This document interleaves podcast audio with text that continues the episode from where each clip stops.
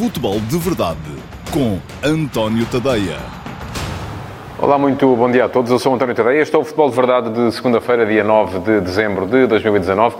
Um dia marcado claramente pelas uh, declarações uh, de Jorge Nuno Pinta Costa anteontem e de uh, Sérgio Conceição ontem, naquilo que até poderia parecer uma ofensiva concertada do do Porto no plano das arbitragens, mas eu acho que foi até uma coisa mais mais planeada a intervenção do Presidente Pinta Costa, mais uh, uh, sanguínea a intervenção do treinador Sérgio Conceição. Um, mas é claro que uh, é um assunto que vai estar na ordem do dia, vamos estar a discuti-lo a semana toda, mesmo havendo um, Liga dos Campeões e havendo depois Liga Europa, mas não há nada que os portugueses mais gostem quando se fala de futebol do que estar a discutir arbitragem, intensidade dos toques, frames, uh, centímetros no fora de jogo ou intensidade um, na, na, na, forma como as faltas são feitas. Eu vou dar também a minha opinião sobre os lances mais polémicos neste fim de semana e todos os jogos dos três grandes tiveram pelo menos um lance uh, para se polemizar.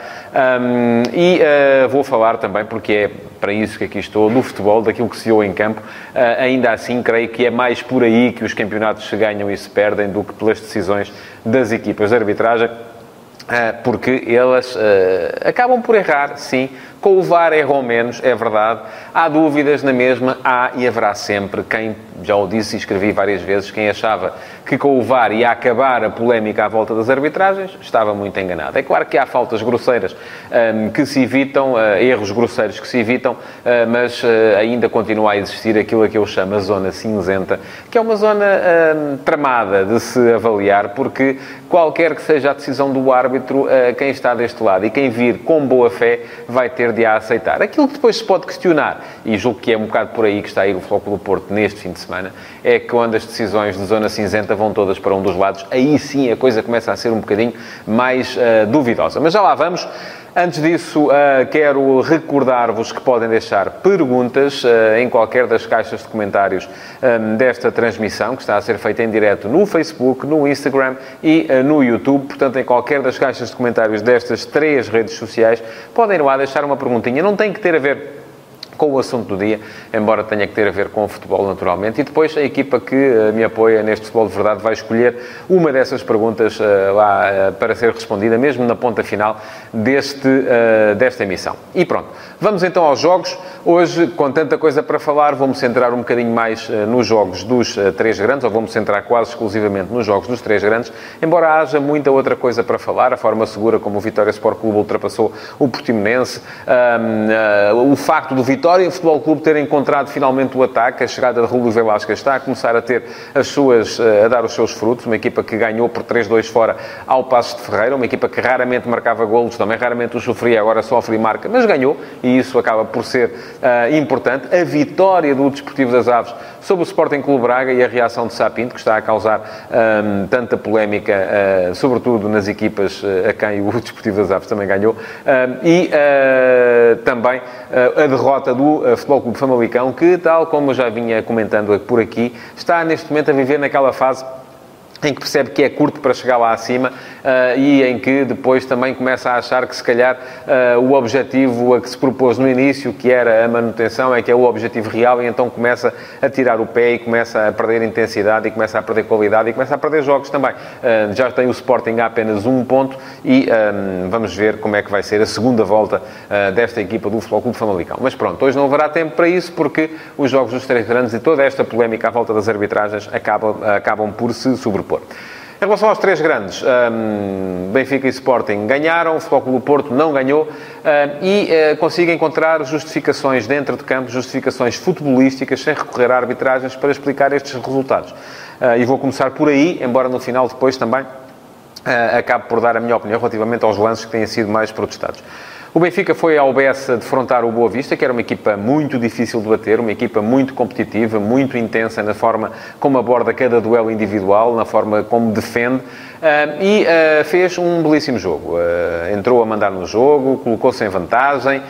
um erro defensivo acabou por permitir que o Boa Vista empatasse por Stojlikovic, um erro de ferro que se afastou em demasia do Ruben Dias no momento em que sai o cruzamento para a área, dando espaço ao ponta de lança do Boa Vista para cabecear na cara de Vlaco Dimos, mas o Benfica depois acaba por voltar à parte, a, a, a mandar no jogo, faz o 2-1 e chega até aos 4 a 1 numa exibição que me pareceu em crescendo, em alta. Este Benfica está a começar a jogar mais e isso, a isso não é alheio o facto de Bruno Lage estar a começar a apostar mais também naqueles que são os melhores jogadores que tem. Isso faz toda a diferença, faz um bocadinho de diferença, jogar com os melhores e não jogar com os piores.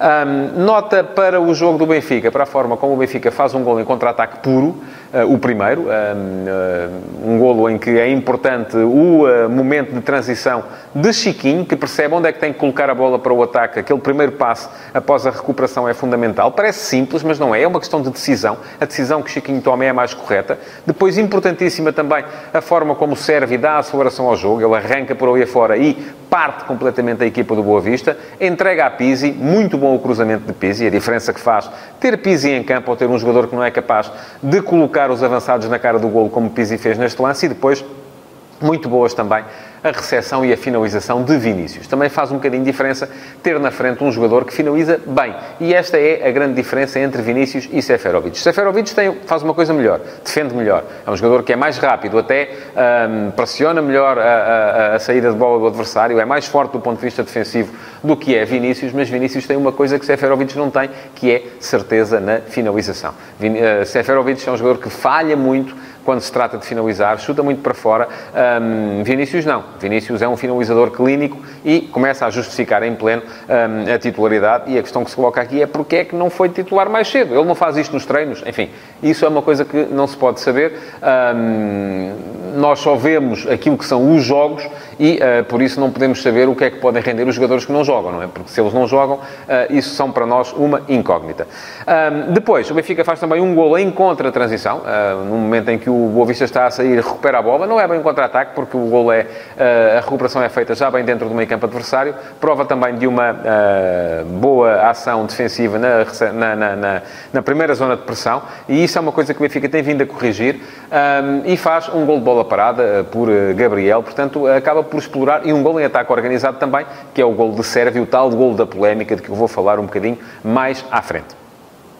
Vitória justa, portanto, do meu ponto de vista, do Benfica, a colocar pressão sobre o Flóculo Porto, que ontem acabou por acusar essa pressão, ou pelo menos por entrar no jogo contra a Belenenses Chade de forma um bocadito apática. Por acaso, não é uma questão sequer tática, porque Sérgio Conceição dispôs a equipa no seu habitual 4-4-2, com Danilo a baixar para organizar a primeira fase de construção da equipa, ah, com os laterais a darem largura, Manafá de um lado, Alex Teles do outro lado, com os médios interiores a virem muito, os médios ah, lá, a virem muito para dentro, a explorarem muito bem o espaço central, ah, o próprio Lume, que jogava à frente de Danilo, a aparecer nas costas da primeira barreira de médios do, do, da Belenense e, portanto, também a fazer corretamente aquilo que lhe era pedido, e depois dois avançados na frente, com Marega a derivar um bocadinho entre a direita e o meio, conforme também é habitual. E, no entanto, a equipa entrou a jogar devagar com pouca sede de conquista, foi isso que me pareceu.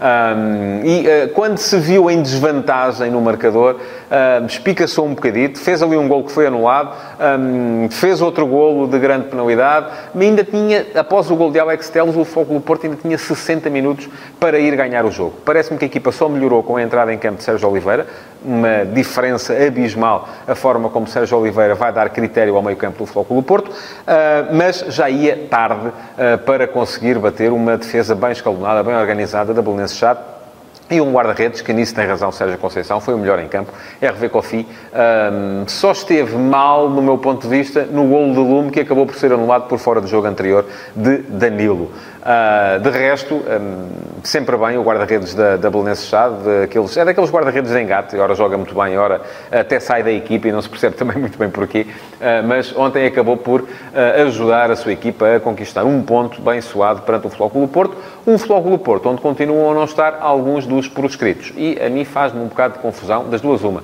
ou a questão está ultrapassada, com nomeadamente Uribe e Luís Dias, ou então não está ultrapassada. E, ou então eles continuam a prevaricar e a não se empenhar nos treinos, e isso então sim, aí será grave. Mas um, Sérgio Conceição não quis responder na conferência de imprensa sobre esse tema, mas é um tema que importa. É um tema que importa perceber, porque dos quatro, todos eles já foram titulares, alguns apenas na Taça da Liga. Marchesín até já recuperou a posição na baliza, mas Luís Dias e Uribe ainda não estão. Uribe faz diferença no meio-campo relativamente a Lume, apesar de Lume estar a fazer bons jogos, não tem a mesma uh, capacidade de, de criar uh, que tem Uribe e Luís Dias, então, esse faz muita diferença, porque é um jogador com golo, é um jogador que cria desequilíbrios e o facto do Porto ontem ter tido muito mais bola do que a Belenenses Chade, mas não ter sido capaz de criar tantas situações de desequilíbrio assim, também passa muito por aí pela falta que faz à equipa um jogador como uh, é Luís Dias. Antes do Flóculo Porto já tinha jogado o Sporting uh, e uh, concordo com Silas quando ele diz que o Sporting fez um excelente jogo, provavelmente um dos melhores desde que a equipa é liderada por ele. Já não concordo com Silas quando ele diz que a equipa teve 28, 30 ocasiões de golo. Estamos a começar a cair aqui num, num, num, numa, num erro de avaliação que é sempre que há um remate fala-se numa ocasião de golo.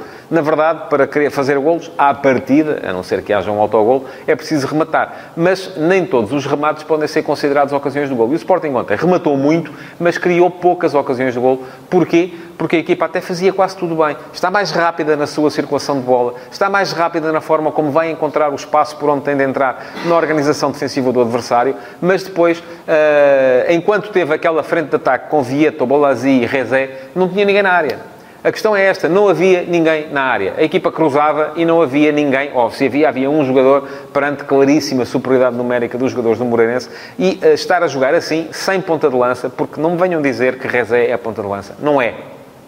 Rezé, que ontem, aliás, saiu da forma que toda a gente viu, uh, irritado por ter sido substituído, porque não se lhe pede a ele, se calhar, que perceba a razão pela qual, com ele ali, a equipa dificilmente ganha jogos, porque uh, é preciso alguém que naquele momento, fixa a defesa adversária, naquele momento, ocupa posição na área para poder cabecear, para poder rematar, e foi isso que o Luís Felipe fez, cinco minutos depois de uh, entrar em campo, fez o gol, um golaço, grande cruzamento de Mathieu, sim senhores, grande cabeceamento uh, de Luís Felipe, a deixar sem hipótese o guarda-redes Mateus Pazinato, velho amigo do avançado do, do Sporting.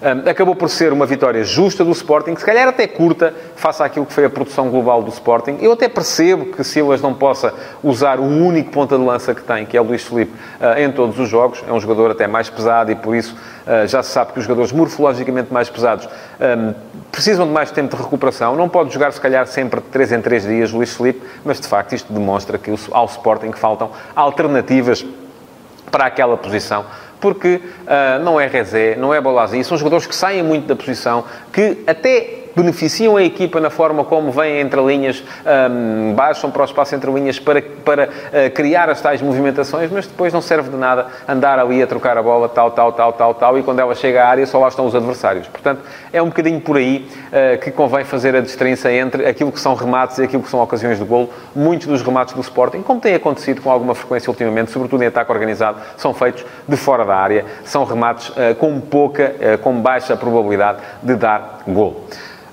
Pronto, vamos então àquilo que muitos de vocês querem, que, são, então, a, a, a, que é a análise às, aos lances de arbitragem. Eu já escrevi aqui há tempos e mantenho que, uh, apesar do VAR, uh, não há uh, certezas absolutas relativamente à arbitragem, porque ficamos sempre com dúvida quem é que promove o contacto? Quem é que vai à procura um, do adversário? É o um, cotovelo que vai bater na, na, face ou é a face que vai bater no cotovelo? É o avançado que tropeça no defesa ou é o defesa que rasteira o avançado? Há contacto? Ok, mas o facto de haver contacto não quer dizer que seja falta. Um, e a isto, a todos estes lances, eu chamei a tal zona cinzenta, que é uma zona que permite ao árbitro decidir para os dois lados. Continua a haver muita discricionariedade, continuará a haver sempre uh, discricionariedade porque quando dois corpos estão em movimento, é muito complicado, é impossível dizer qual dos... E, acabam por colidir, qual dos dois promove de facto o contacto. Não há no futebol um código da estrada em que se diz que quem está pela direita tem prioridade. Não existe isso. No futebol é preciso perceber quem é que vai promover o contacto. E pronto, vamos então aos lances da polémica. Primeiro caso, Boa Vista, Benfica. O golo de Servi.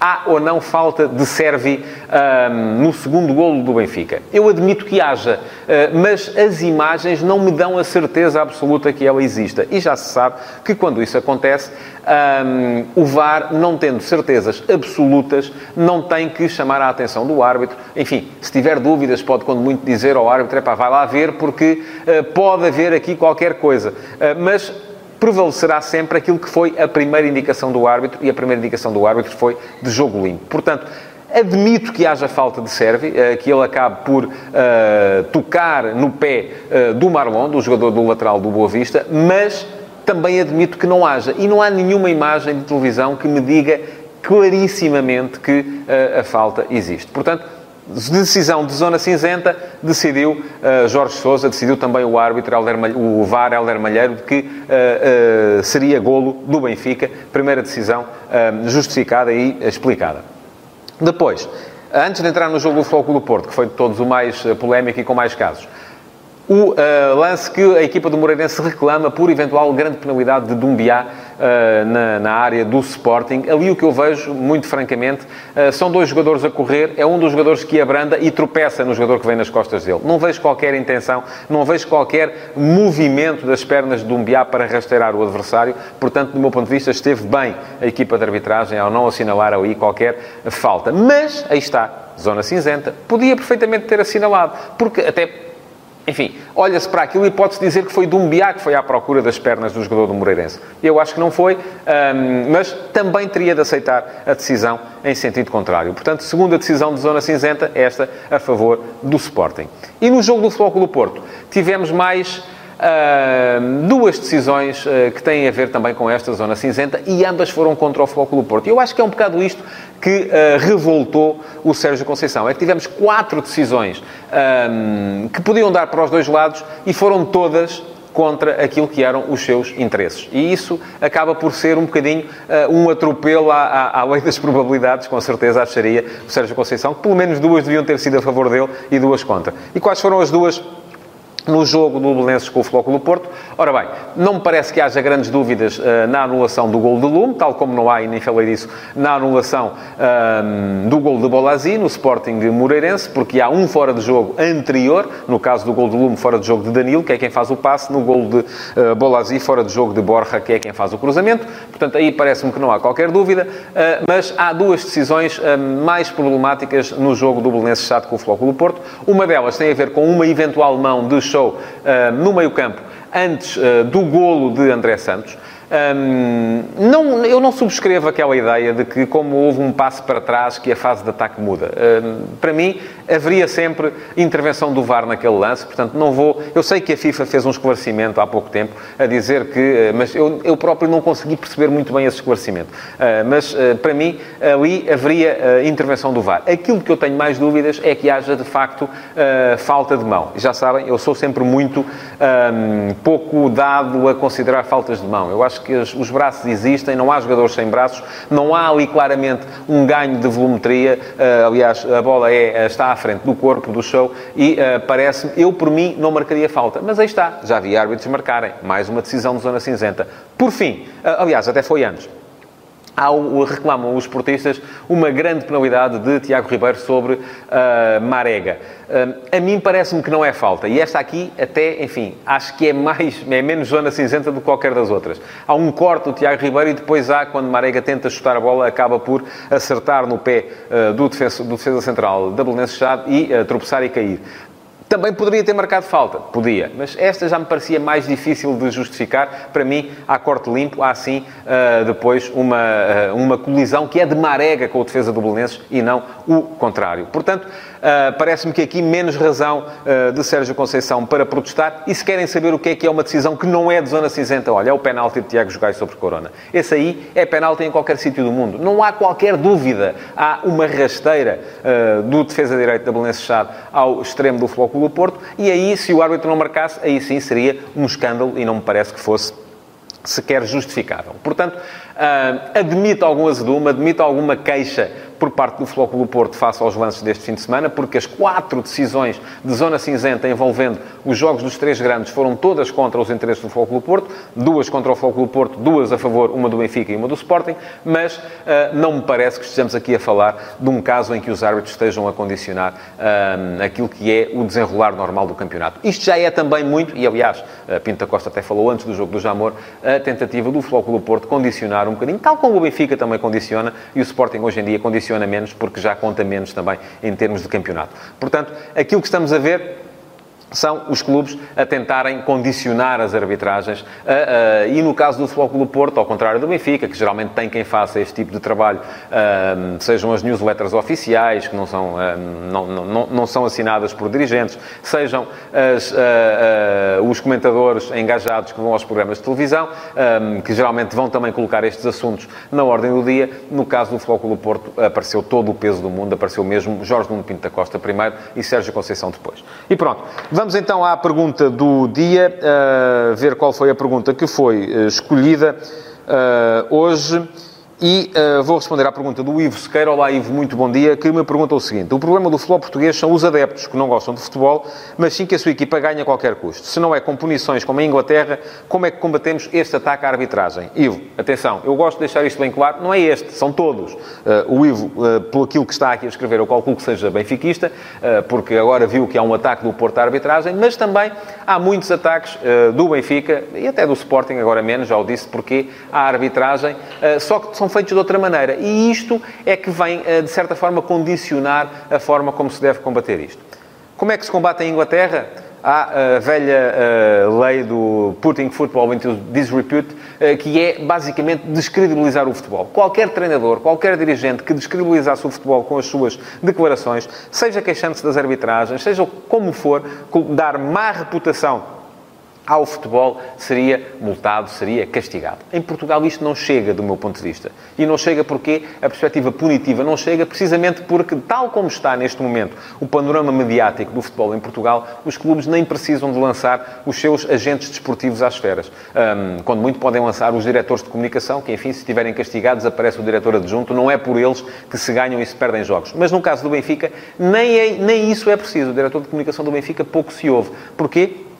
Porque há a newsletter oficial, eh, há a conta de, de Twitter, eh, há os blogs, há os comentadores dos programas de televisão que estão lá. Não é para falar de futebol, é sempre para falar de arbitragem e a única forma que eu vejo eh, para resolver isto, já o disse no 360, programa da RTP3, no sábado à noite, a única forma que eu vejo para resolver isto é ocupar o espaço mediático. E isto só pode ser feito, ocupar o espaço mediático, com aquilo que é, de facto, o futebol. E isto só pode ser feito no dia em que a Liga tiver uma estratégia global, concertada, envolver todos os clubes nela e começar a forçar os clubes a cederem os verdadeiros protagonistas para estarem presentes uh, no espaço mediático, com entrevistas, com presença em programas em direto. E quando falo dos verdadeiros protagonistas, falo dos jogadores e falo de treinadores. São esses que têm de falar e falar de futebol. Porque quando isso acontecer, vamos deixar de ter todo, todo este panorama mais tóxico à volta daquilo que é o futebol uh, e poderemos passar a ter um futebol mais uh, respeitado e respeitador.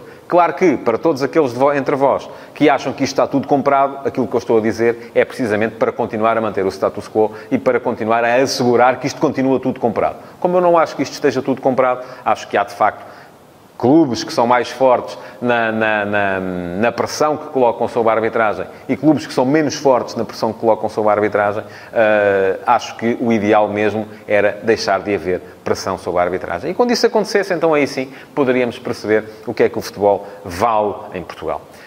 E pronto, chegamos ao fim do programa de hoje. Um, queria pedir-vos para, uh, para, para, partilharem este programa, para colocarem o vosso like, para comentarem, no fundo, para reagirem, de forma a que o algoritmo das redes sociais possa mostrar isto a mais gente. Muito obrigado por terem estado desse lado, então, e até amanhã. Futebol de Verdade, em direto de segunda a sexta-feira, às 12h30, no Facebook de António Tadeia.